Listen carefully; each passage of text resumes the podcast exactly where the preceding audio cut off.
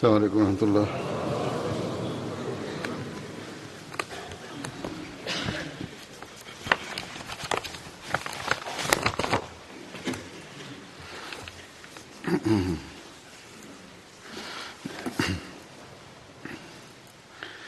أشهد أن لا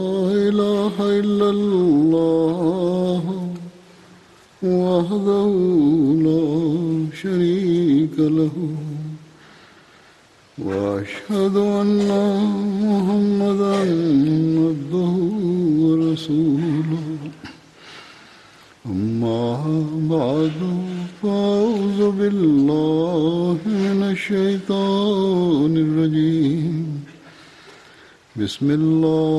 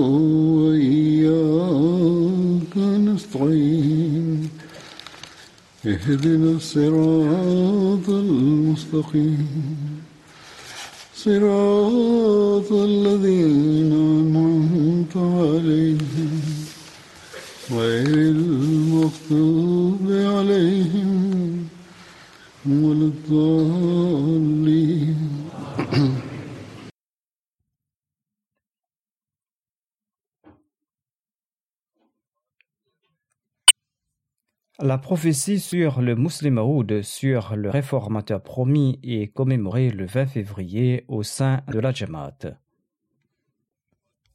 On organise des conférences au sein de la Jamaat sur ce thème. Je l'ai déjà expliqué à maintes reprises dans le passé, mais je le fais encore une fois aujourd'hui pour les nouveaux venus ainsi que pour les enfants. Je précise donc qu'on ne célèbre pas la naissance du deuxième calife le jour du Muslim Maud. On commémore ce jour-là l'accomplissement d'une prophétie. On commémore l'accomplissement d'une prophétie faite par le Messie premier salam suite à la révélation divine pour prouver la véracité et la supériorité de l'islam. Le Messie premier l'Islam avait fait cette annonce trois ans avant la naissance du Maoud. Dans cette prophétie, il annonçait la naissance d'un fils qui sera un serviteur de l'Islam et qui servira de signe pour les ennemis.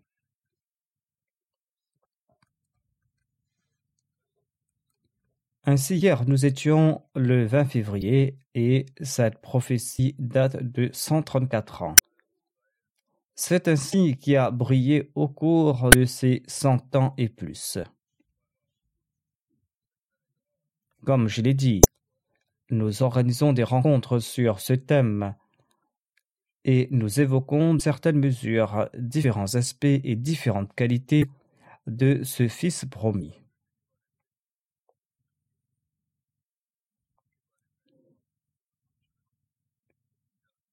Mais au cours d'une session d'une ou deux heures, l'on ne pourra pas couvrir tous les points, on ne pourra pas couvrir l'importance de ces points et leur accomplissement. Étant donné qu'on ne pourra pas couvrir ce thème dans une conférence, il est impossible d'évoquer tous ces aspects dans un seul sermon.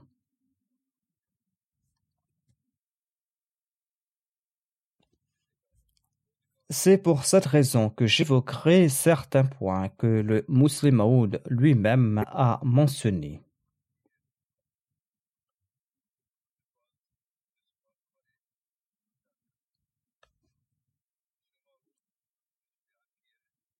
Lire et écouter les paroles mêmes du Muslim Maoud a un autre cachet. En tout cas, grâce à ces extraits, l'on déduira l'ampleur de cette prophétie et l'éclat avec lequel elle s'est accomplie en la personne du Maoud.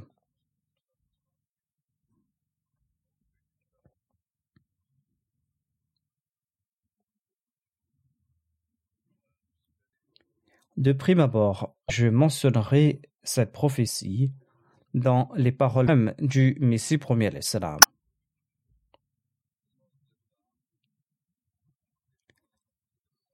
En évoquant cette prophétie et en s'adressant à ses adversaires, le Messie premier l'Islam déclare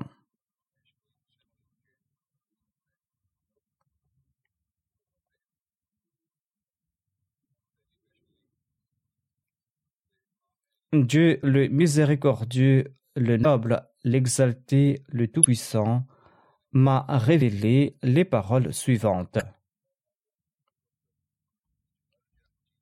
Il a déclaré que, suite à tes supplications, je te confère un signe de ma miséricorde. J'ai entendu tes invocations et j'ai gracieusement exaucé tes prières. Même j'ai béni ton voyage de Hosharpur et de Ludhiana. Un signe de pouvoir, de miséricorde, de ma proximité t'est accordé. Je t'octroie un signe de grâce et de faveur, ainsi que la clé du triomphe et du succès. La paix soit sur toi, ô vainqueur. Ainsi parle Dieu, afin que ceux qui désirent la vie soient enlevés des serres de la mort, et afin que ceux qui sont enfouis dans leur tombe puissent en sortir, et afin que la suprématie de l'islam et la noblesse de la parole divine soient évidentes à tout un chacun, afin que la vérité vienne accompagnée de toutes ces bénédictions, et afin que le mensonge et ses abominations disparaissent, et afin que les gens comprennent que je suis le Tout-Puissant et que je fais ce que je veux. C'est-à-dire que Dieu est Tout-Puissant et qu'il fait ce qu'il veut, et afin qu'ils aient la certitude que je suis avec toi. Allah dit au Messie premier salam, afin qu'ils aient la certitude que je suis avec toi, et afin aussi que ceux qui ne croient pas en Dieu et qui rejettent sa religion, son livre, et son saint messager Mohammed le choisi soit confronté à un signe évident et afin que la voix des coupables soit manifeste.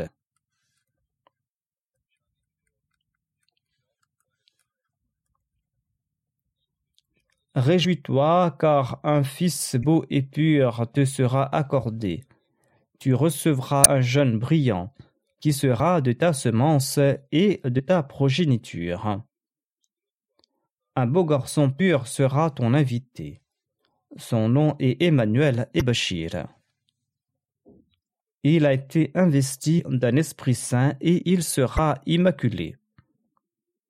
Il est la lumière d'Allah. Béni soit celui qui vient du ciel. La grâce d'Allah l'accompagnera. Grandeur, éminence richesse seront siens. Il viendra au monde et guérira nombre de leurs maux par ses pouvoirs messianiques et par l'Esprit Saint. Il est la parole d'Allah, car la miséricorde divine et l'honneur divin l'ont investi de la parole majestueuse. Il sera doué d'une grande intelligence et d'une grande compréhension, il sera humble et sera pétri de connaissances séculaires spirituelles. Il transformera trois en quatre. Le sens de cette phrase n'est pas clair, dit le Messie premier salam.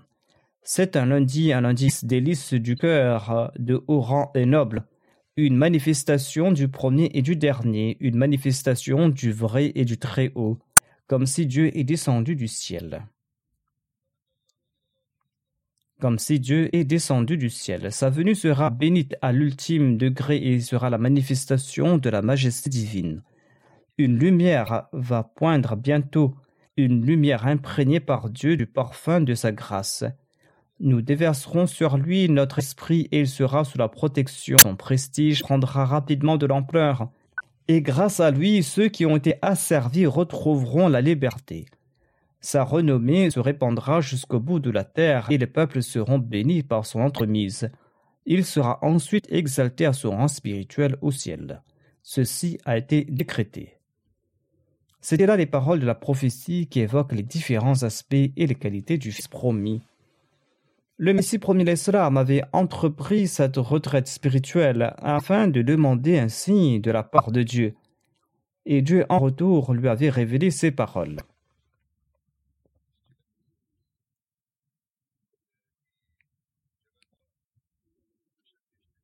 Le musulman en personne évoque l'endroit où le Messie premier l'Islam avait entrepris cette retraite spirituelle l'exaucement de ses prières et la révélation qu'il avait reçue en conséquence, ainsi que la prophétie qu'il avait faite.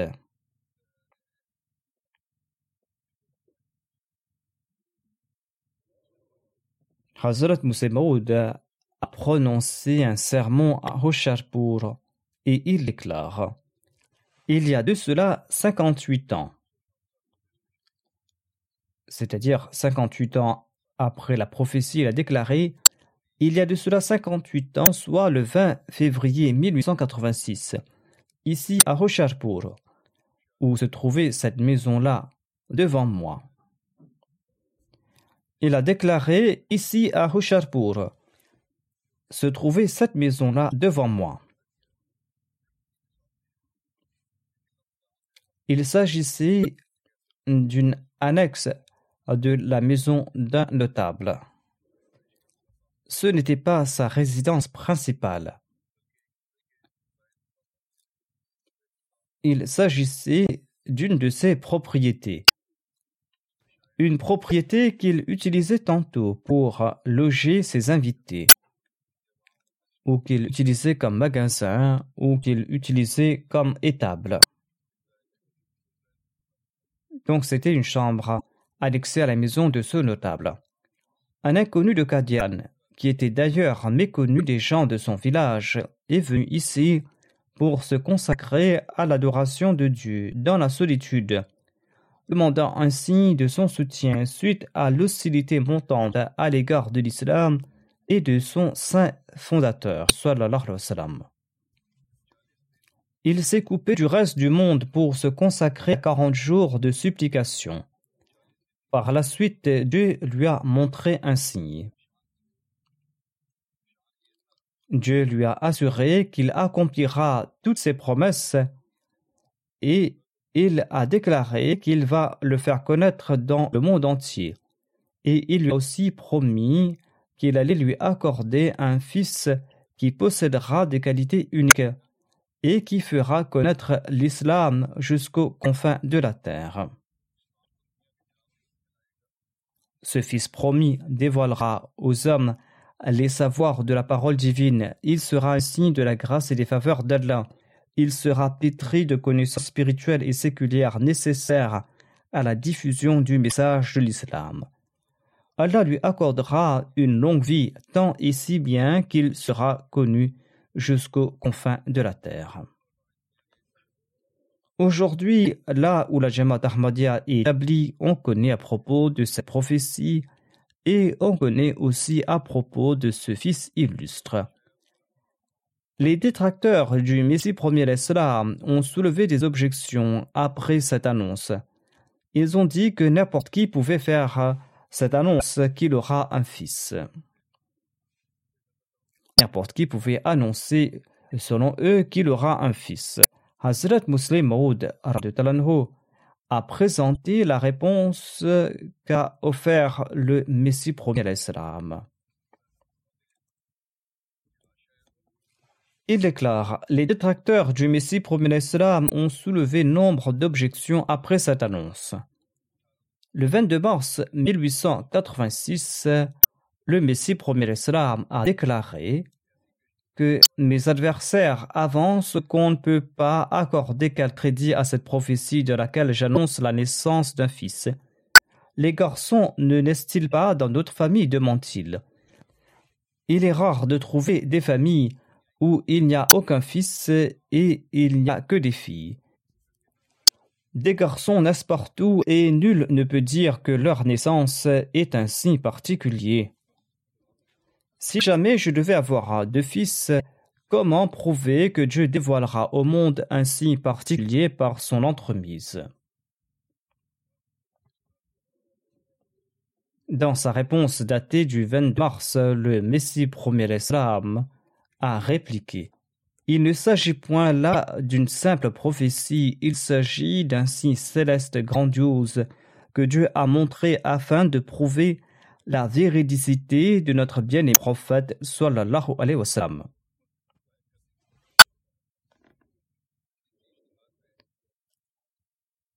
Le Messie premier Islam affirme dans cette même annonce par les bénédictions de Dieu et les faveurs du sceau des prophètes sallallahu alayhi wa sallam, Allah a exaucé mes humbles suppliques et a promis d'envoyer une âme bénite dont les faveurs, tant manifestes que cachées, se répandront dans le monde entier.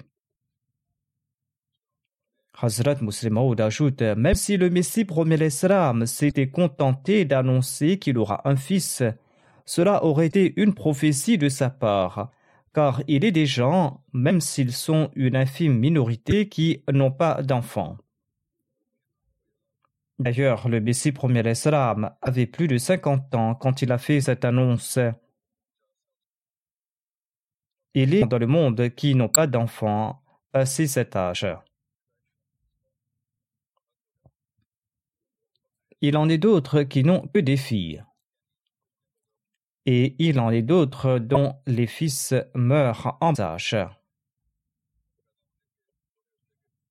Ainsi donc, tous ces risques étaient bel et bien présents dans le cas du Messie premier salam. De prime abord, personne ne peut prédire qu'il aura un fils. Cependant, le Messie premier l'Islam a accepté cette objection, à savoir que l'on ne peut pas qualifier de prophétie et d'annoncer qu'on aura un fils.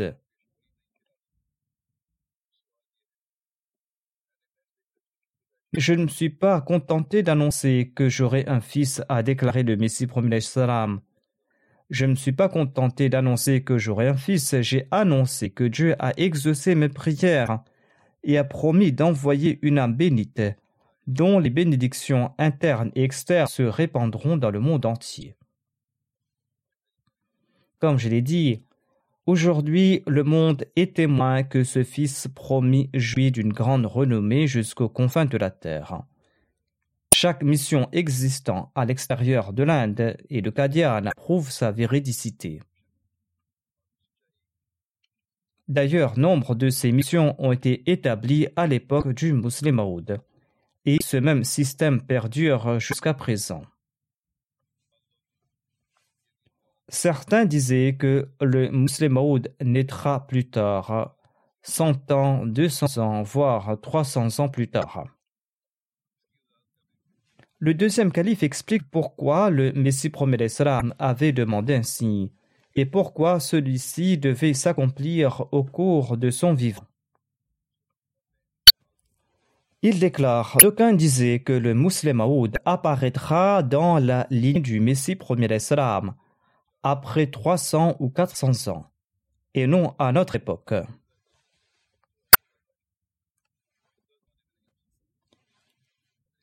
Ceux qui émettent pareille hypothèse n'ont-ils pas une once divine? Pourquoi ne médite-t-il pas sur les paroles de cette prophétie? Les détracteurs de l'islam prétendaient que cette religion n'est pas à même de montrer des signes. Le Pandit Lekram disait que l'islam devra prouver qu'elle est une vraie religion. Anderman disait la même chose, à savoir que si l'islam est une vraie religion, l'islam doit montrer des signes sur ce, le Messie premier l'Islam s'est prosterné devant Dieu en le suppliant Ô oh mon Seigneur, montre un signe en faveur de l'islam pour convaincre ceux qui en demandent.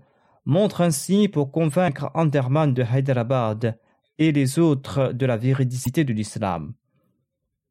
Allons-nous dire à ces détracteurs que pour tout signer, Dieu avait prédit qu'il accordera au Messie premier l'Islam un fils après trois cents ans un fils qui sera un signe de l'authenticité de l'islam.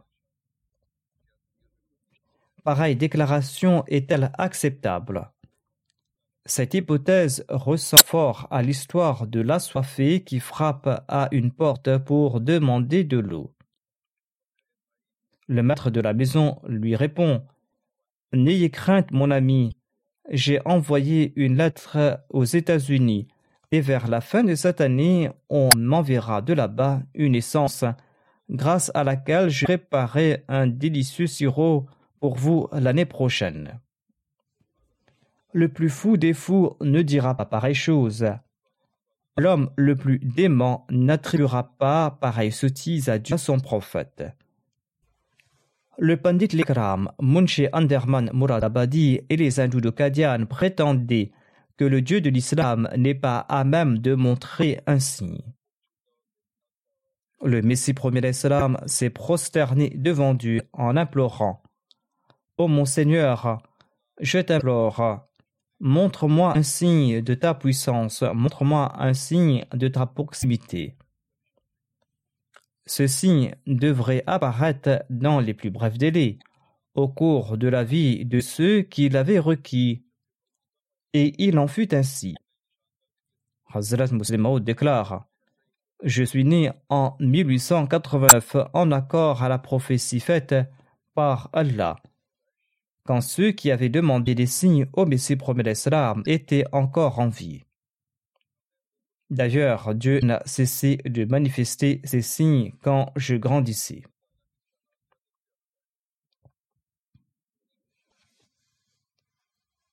Ainsi ce signe devait apparaître au cours du vivant du Messie promet l'Islam et au cours de la vie de ceux qui critiquaient l'islam. Et ce signe est apparu. Il est important aussi de connaître les objectifs de cette prophétie et pourquoi il était important d'atteindre ces objectifs au cours de l'époque du Messie promet. J'en ai brièvement fait mention plus haut. Et il importe aussi de connaître pourquoi cette prophétie devait s'accomplir en la personne du fils biologique du Messie premier.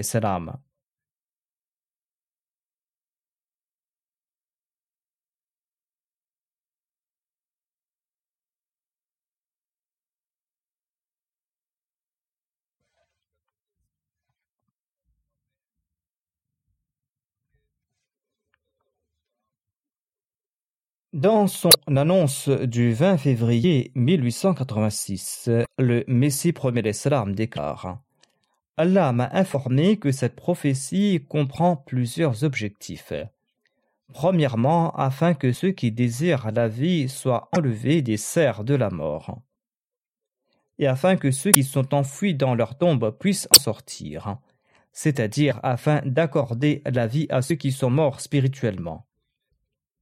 Le musulman explique si cette prophétie devait s'accomplir à 400 ans après cela, cela signifierait que le Messie promet salam souhaitait dire J'ai fait cette prophétie afin que ceux qui souhaitent la vie aujourd'hui puissent mourir et seront ramenés à la vie 400 ans après. Cet énoncé est tout à fait faux, déclare le musulman.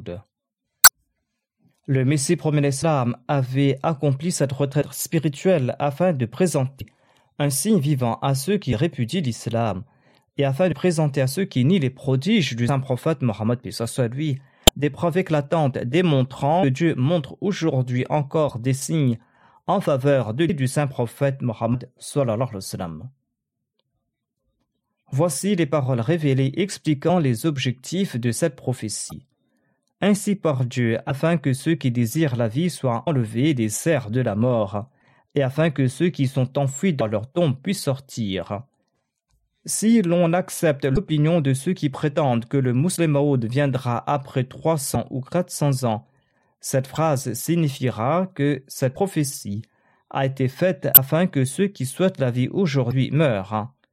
Après 400 ans, on ranimera certains de parmi leurs descendants.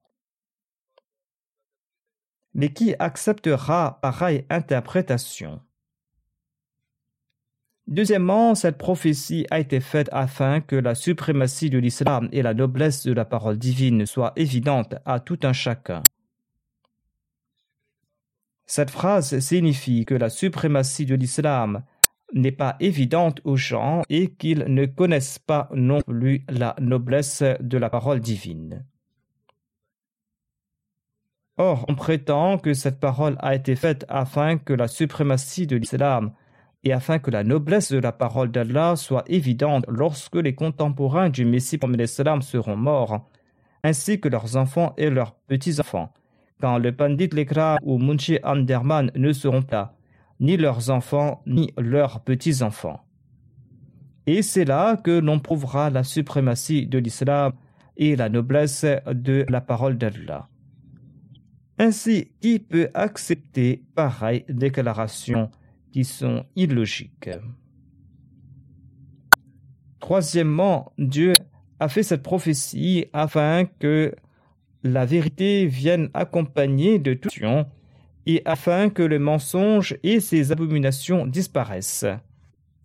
Le sens de cette prophétie est clair. Il signifie qu'aujourd'hui la vérité est faible et que le mensonge a le dessus. Allah souhaite montrer des signes afin de prouver la véridicité de l'islam grâce à des arguments logiques et rationnels que toutes les autres religions qui s'opposent à l'islam sont fausses. Quatrièmement, Dieu a fait cette prophétie afin que les hommes comprennent qu'il est tout-puissant et qu'il fait ce qu'il veut. Les gens accepteront-ils que le Dieu de l'islam est tout-puissant si on leur dit qu'il manifestera un signe 300 ou 400 ans après pour leur prouver sa puissance? Quelle importance l'Ikram accordera-t-il à pareille prophétie? Pouvait-on qui critiquait l'islam, qui démentait les signes du saint prophète Mohammed lui, et qui considérait l'islam comme une religion morte, qu'ils comprendront après 300 ou 400 ans que Dieu est tout-puissant. Ils diront certainement nous ne pouvons accepter pareille déclaration. N'importe qui peut faire pareille déclaration.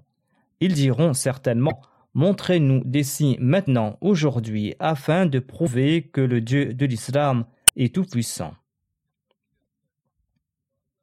Ainsi, ces signes devaient s'accomplir au cours du vivant du Messie premier l'Islam.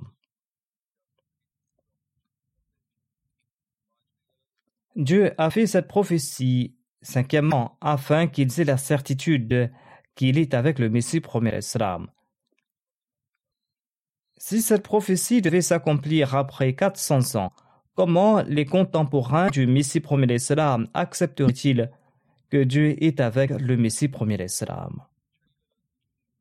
Sixièmement, Dieu a fait cette prophétie afin que ceux qui ne croient pas en Dieu et qui rejettent sa religion, son livre et son saint messager, Mohammed le choisi, soient confrontés à un signe évident.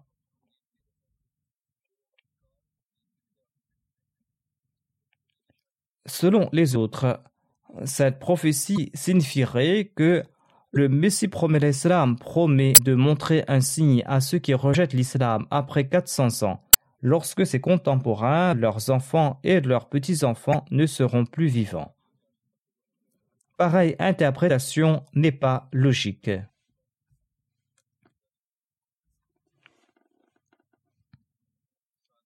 Septièmement, cette prophétie a été faite afin que la voix des coupables soit manifeste et afin de montrer qu'ils sont en train de mentir. Comment les contemporains du Messie promet l'Islam allaient-ils savoir qu'ils mentent et qu'ils sont coupables si son fils promis devait venir après 400 ans? Ainsi, cette prophétie s'applique aux enfants euh, du Messie promet l'Islam. Elle affirme en effet que ce fils promis sera de ta semence et de ta progéniture elle ne s'applique pas à ses descendants, mais bien à son fils.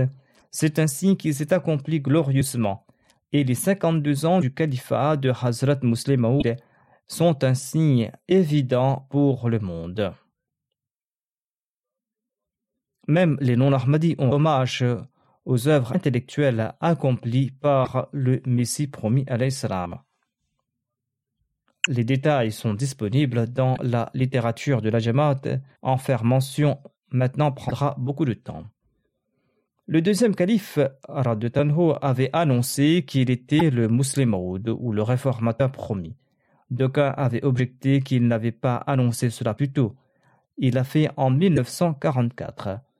Il déclare Je jure au nom d'Allah que la prophétie du Muslim s'applique bel et bien à moi je suis celui dont l'avènement a été promis par le Messie premier d'Islam.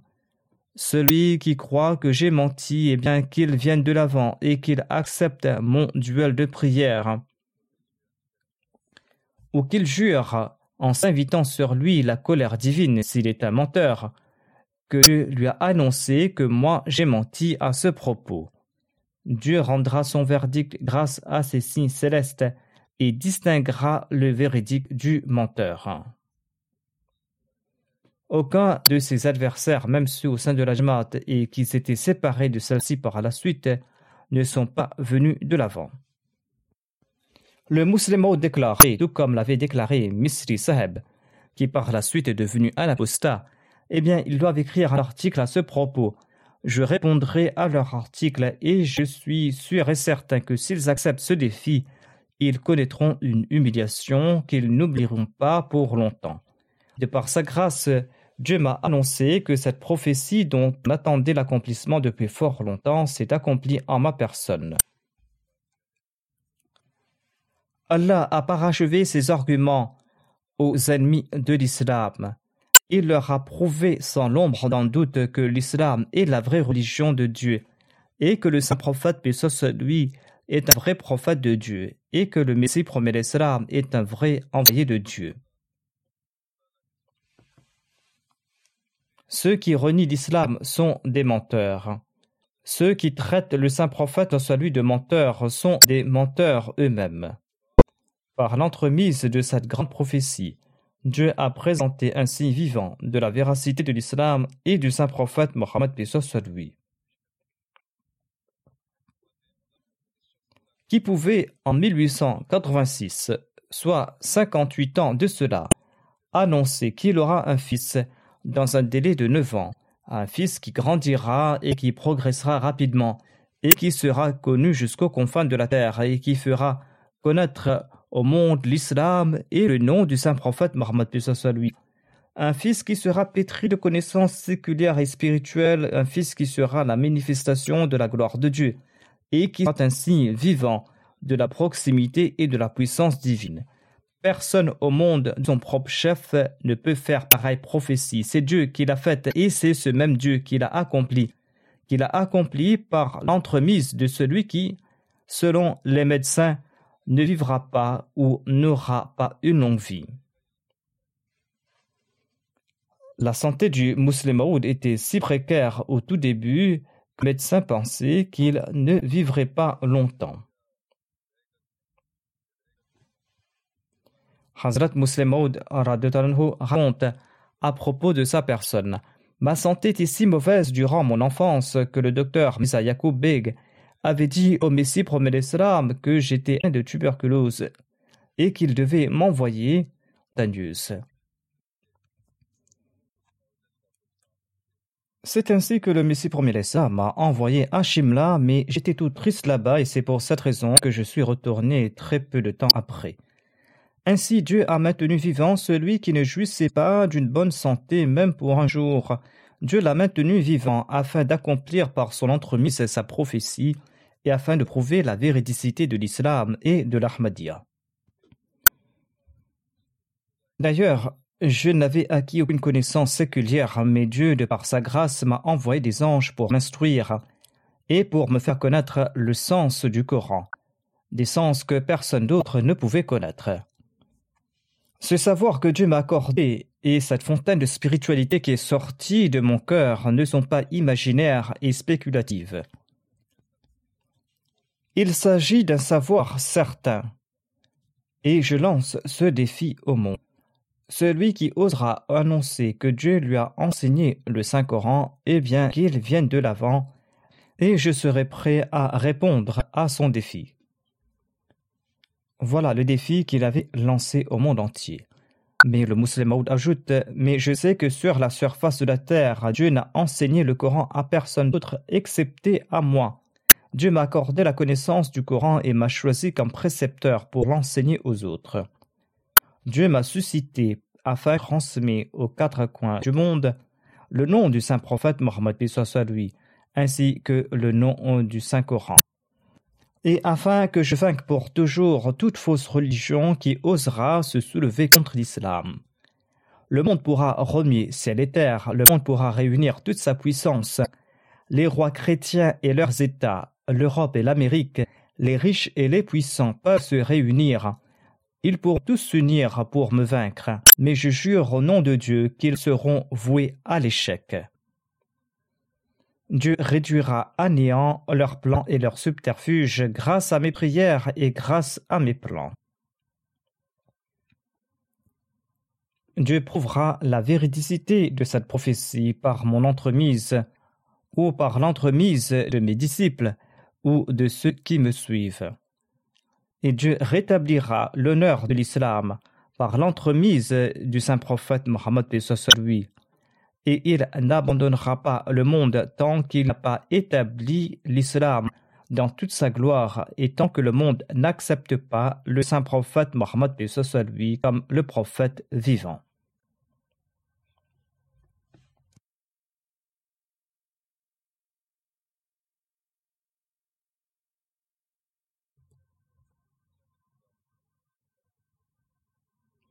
Comme je l'ai dit, ce n'était pas une annonce ordinaire qu'il avait faite.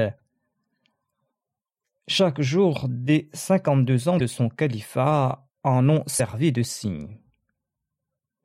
Le musulman ajoute Ô mes chers amis, je ne souhaite aucun honneur pour ma personne. Tant que Dieu ne me l'a pas promis, je ne souhaite pas non plus une longue vie. Certes, je souhaite la grâce d'Allah j'ai la ferme conviction que je jouerai un rôle important dans l'établissement de l'honneur du saint prophète Mohammed lui et dans l'honneur de l'islam et dans la renaissance de l'islam et dans l'effondrement du christianisme. Parmi les talons qui écraseront la tête de Satan et celui du christianisme, il y aura le mien, Inshallah. Je présente cette vérité au monde. Ceci est la voix du Seigneur des cieux et de la terre. Il s'agit de la volonté du Dieu des cieux et de la terre. Cette vérité ne disparaîtra jamais. Cette vérité ne disparaîtra jamais et jamais. L'islam aura le dessus dans le monde, Inshallah. Le christianisme sera vaincu. Rien ne pourra le protéger de mes assauts. Allah le vaincra par mon entremise, soit au cours de mon vivant, soit par la graine que j'ai plantée, graine qui se transformera en arbre. Et face à cet arbre, l'arbre du christianisme ressemblera à un arbuste desséché. Le drapeau de l'islam et de l'Ahmadiyya flottera très haut dans les quatre coins du monde. Je vous donne cette bonne nouvelle. Dieu a accompli cette prophétie faite au Messie premier Mais j'attire aussi votre attention quant à vos responsabilités. Et ces responsabilités nous incombent aujourd'hui encore. Hazrat Maud déclare Cette responsabilité incombe à vous qui témoignez que je suis le réformateur promis. Votre premier devoir est de vous réformer et d'être prêt à verser jusqu'à votre dernière goutte de sang pour la victoire de l'islam et de l'Ahmadiyya. Vous pouvez vous réjouir de l'accomplissement de cette prophétie. L'accomplissement de cette prophétie, j'annonce que vous devez certainement vous en réjouir, car le Messie premier islam lui-même a déclaré Soyez contents et sautez de joie après la révélation de cette prophétie. Soyez contents et sautez de joie parce que la lumière va poindre bientôt. Ainsi, je ne vous empêche pas de vous réjouir. Certes, vous pouvez le faire, mais dans vos réjouissances, n'oubliez pas vos responsabilités. J'ai vu aussi dans le rêve que j'étais en train de courir et que le sol se déroulait à vive allure sous mes pieds. À cet effet, la prophétie annonce que son prestige prendra rapidement de l'ampleur. Dieu a décrété que je progresserai rapidement. Or, vous avez aussi des responsabilités.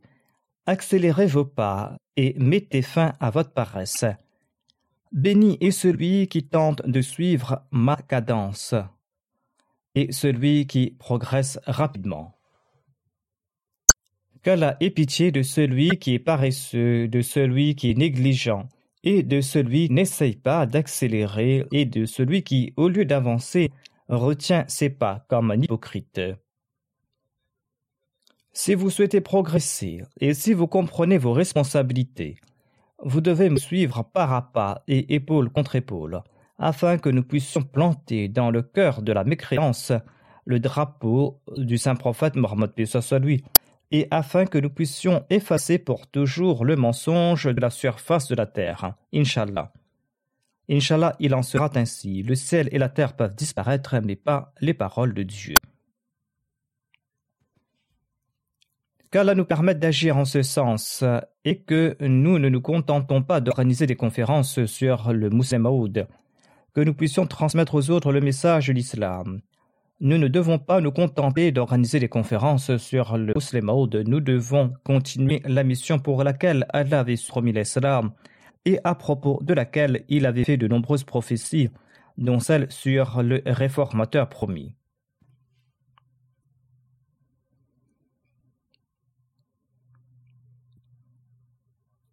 Je voudrais ici mentionner un seul point sur les œuvres accomplies par le Muslim.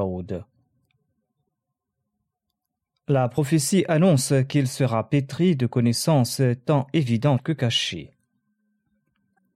Je voudrais vous présenter un aspect de ses œuvres, un aperçu de ses œuvres. Les discours du Muslim et ses ouvrages ont été réunis dans le recueil Anwar al-Ulum. Nombre de volumes ont été publiés. Ceux qui maîtrisent l'Urdu doivent les lire. Certains de ces ouvrages ont été traduits en langue anglaise. 26 volumes du recueil Anwal Rum ont été publiés. Ils réunissent 670 livres et discours. 39 volumes du recueil Khulbat et Mahmoud ont été publiés. Ils comprennent les sermons prononcés jusqu'en 1959. Sir Sarir comprend 1071 pages, le Tafsir Kabir est composé de 10 volumes et comporte l'exégèse de 59 surahs du Saint-Coran. Les 10 volumes du Tafsir Kabir représentent un ensemble de 5907 pages. L'équipe de recherche a préparé les commentaires tirés des Darsul Quran du Muslim Des commentaires qui n'ont pas été publiés et ils ont confié cela à la Fondation Fazli Oumar. Cela représente 3094 pages. J'avais demandé à l'équipe de recherche de compiler l'exégèse du Saint-Coran depuis les écrits et discours du Mouslim. Ce chantier a débuté et à ce jour, 9000 pages d'exégèse ont été publiées et ce travail continue. J'ai dressé un bref aperçu de son travail. Feu, le troisième calife, avait mentionné dans un de ses sermons euh, ce même sujet, c'est-à-dire les œuvres accomplies par le Maud. Je cite ce qu'avait dit le troisième calife à l'époque. Il déclare Dieu avait mentionné que le Maud sera récipiendaire de connaissances séculaires et spirituelles. Le troisième calife déclare que j'ai compilé de nombreuses exégèses, mais pour le moment, je ne peux présenter qu'un résumé de ce que j'ai préparé à ce sujet. Parmi les exégèses, il y a le Tafsir Kabir qui est si impressionnant que toute personne qui a lu attentivement un passage ne pourra qu'être d'accord avec le fait que si une personne pieuse n'avait publié que l'exégèse de ces versets du Saint-Coran, eh bien cela aurait suffi pour que cette personne, l'auteur de cette exégèse, soit reconnu parmi les gens comme la personne la plus pieuse de la terre. Mais il n'a pas limité son travail qu'au Saint-Coran. Le Muslim a écrit de nombreux ouvrages et je pense que le Muslim avait écrit 8 à 10 000 pages sur l'exégèse du Saint-Coran. Et les 11 volumes du Tafsir Kabir en font partie. Il a écrit 10 livres et articles au sujet du kalam et 31 ouvrages et articles sur la spiritualité, la moralité islamique et la doctrine islamique. Il a écrit 13 livres et articles au sujet de la sira et de la biographie du saint prophète, et ce soit lui 4 sur l'histoire, 3 sur le fiqh et 25 ouvrages sur la politique avant la partition de l'Inde et 9 ouvrages sur la politique du, Pakistan après la création euh, du Pakistan ainsi que 15 livres et articles au sujet du Cachemire et 99 livres et articles sur des problèmes spécifiques de l'histoire de l'Ahmadiyya. Le nombre total de ces livres s'élève à 225. Il est possible qu'à l'époque, le troisième calife n'avait pas l'égalité de toutes ces informations. Le troisième calife déclare que, comme mentionné dans la révélation, il sera doué de connaissances séculaires et spirituelles. Si on le lit attentivement, on se rendra compte qu'il possédait effectivement des connaissances séculaires et spirituelles. Dès qu'il écrivait un livre ou un article, tout le monde disait qu'on n'aurait pas mieux écrit à ce sujet. Lorsqu'il était chef politique ou lorsqu'il prodiguait des conseils d'ordre politique, eh bien même ses plus grands opposants étaient contraints d'accepter son talent exemplaire. Le troisième calife ajoute Il existe de nombreuses preuves prouvant qu'il possédait des connaissances séculières et spirituelles et je ne peux pas produire le millième de cela. Je vous ai présenté ici qu'un bref résumé et je vais terminer sur cela. Que les bénédictions d'Allah pleuvent sur le musulman, qu'il exalte son rang continuellement, et qu'à l'instar de ce Fils promis du Messie cela, nous puissions également faire naître en nous l'engouement de propager le message de l'islam et que nous soyons à chaque instant prêts à servir l'islam, et que nous faisions partie de ces gens qui servent la religion, et non de ces gens à propos desquels le musulman avait déclaré que, que ce mouvement n'est pas de mauvaise réputation à votre époque. Ainsi qu'à la face que nous ne fassions pas partie des gens qui confèrent une mauvaise réputation à cette communauté, mais de ceux qui le servent toujours et encore plus.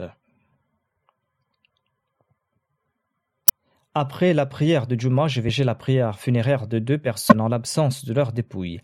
La première sera celle de Madame Mariam Elisabeth, euh, qui était la seconde épouse de Malik Omar Ali Khoka, qui habitait à Multan, et qui était d'ailleurs l'ex-amir de la Jamaat de Multan. La défunte est décédée à l'âge de 86 ans des suites d'un accident. Elle se trouvait dans un ascenseur avec sa fille. Il y a eu un accident en raison d'une panne. Sa fille est blessée et se trouve à l'hôpital. Mais Madame Mariam n'a pas pu survivre.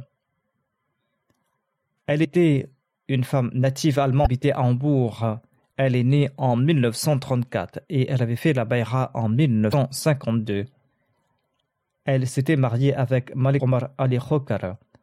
Elle a ensuite émigré au Pakistan et après le décès de son mari, elle est revenue s'installer en Allemagne. Et par la suite, elle est de nouveau partie au Pakistan. Elle faisait partie du système béni dal Elle priait et jeûnait régulièrement elle était très vigilante quant au respect des horaires de la prière et elle était très ponctuelle et attentive quant au lever et au coucher du soleil. Elle récitait régulièrement le Saint-Coran. Et elle jeûnait régulièrement. Ses enfants ont écrit qu'elle a épousé leur père en 1952.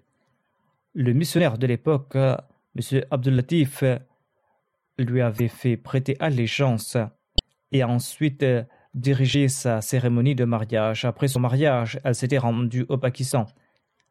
Ses enfants ont ajouté que leur mère a avec la première épouse Malik Omar Ali, qui s'appelait Saïda Begum Sahiba, était la fille de Hazrat Mir Mohammad Ishaq.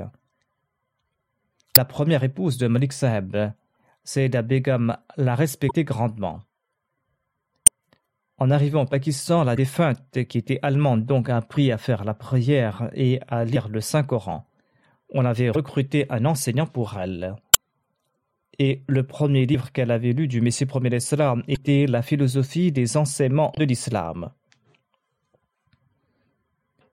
Du fait qu'elle vivait au Pakistan, elle parlait ourdou et elle avait également des notions de la langue siraiki. Elle pouvait parler et comprendre ces langues. Elle avait deux enfants, un garçon et une fille. Lorsqu'il était question de leur trouver des époux, la défunte a confié le choix à Seda Begum Sahiba, la première épouse de son mari. Elle a demandé de trouver donc un mari et une femme pour sa fille et son fils. Son fils, le fils de la défunte, s'appelle Tariq et sa fille s'appelle Tahira. Qu'Allah accorde son pardon et sa miséricorde à la défunte et qu'il exalte son rang. La deuxième prière funéraire sera celle de Jahid Faris Ahmad, qui est décédé à l'âge de 12 ans. Wa. Il était le fils de Tariq et d'Atiyatul Aziz Khatija. Le grand-père maternel de Jahid et Farouk Ahmad Khan, qui est le petit-fils né de Hazrat Nawab Amtul Hafiz Begum. Il m'a écrit à propos du défunt et d'autres jeunes qui côtoyaient le défunt m'ont aussi écrit la même chose, à savoir que le défunt était un garçon qui possédait de grandes qualités, très calme et il avait un amour profond pour le califat. Le défunt m'écrivait régulièrement des lettres, que ce soit pour ses épreuves scolaires ou pour autre chose. Il était fier d'être Ahmadi. Le fait de se proclamer fièrement l'école au Pakistan qu'on est Ahmadi est en soi une prouesse. Le jeune Jahid écoutait également régulièrement les sermons. Il était un Wakfenao et participait également aux cours et connaissait tout le programme Wakfenao de sa tranche d'âge. Il était également en train de mémoriser la Qassida du Messie premier il participait régulièrement de son propre gré dans les cotisations de la communauté, dans les fonds du Tahrik Jadid, du Box Jadid et dans les autres cotisations auxquelles il pouvait participer. Il venait prier régulièrement au centre pour la prière en congrégation et récitait régulièrement le Saint-Coran après la prière de Fajr. Et ses amis ont dit qu'il avait une très belle voix. Il était étudiant en septième du cursus scolaire le générateur d'électricité de sa maison avait pris feu et il a également subi des brûlures et des blessures. Les médecins disaient qu'il était en cours de guérison et que ses plaies se cicatrisaient. Mais l'une de ses plaies s'était infectée et l'infection s'est généralisée et avait affecté d'autres organes, suite à quoi il est décédé à l'hôpital. Il était donc un enfant et à cet âge, euh, les enfants innocents et méritent le paradis, qu'Allah l'exalté le corps d'une place parmi ses bien-aimés. C'est sa mère qui l'a élevé, son père ne s'était jamais occupé de lui. Les parents s'étaient séparés donc. Euh, il a été élevé par sa mère et les grands-parents maternels. Qu'Allah l'exalté leur accorde la patience et qu'il leur permette de supporter cette grande tragédie. La grand-mère maternelle de l'enfant est Tahira Begum.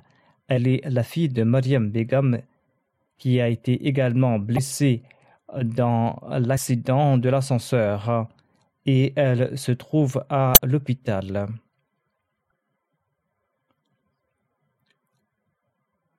Qu'Allah lui accorde une vie pleine de santé et qu'il lui accorde la joie de la part de ses autres enfants et de ses futurs enfants. Le fils de Tariq al-Khokar, qui est le cousin de la mère de Jahid, écrit L'une des qualités de Jahid était que lorsqu'il était malade et se trouvait à l'hôpital, il me demandait s'il avait fait la prière ou non, car parfois il perdait connaissance ou tombait dans un état semi-conscient. Lorsque je lui répondais que non, il commençait aussitôt à faire la prière en étant allongé. Comme je l'ai mentionné, qu'Allah exalte son rang et qu'Allah permette également à sa mère et à ses grands-parents maternels de faire preuve de patience et de courage.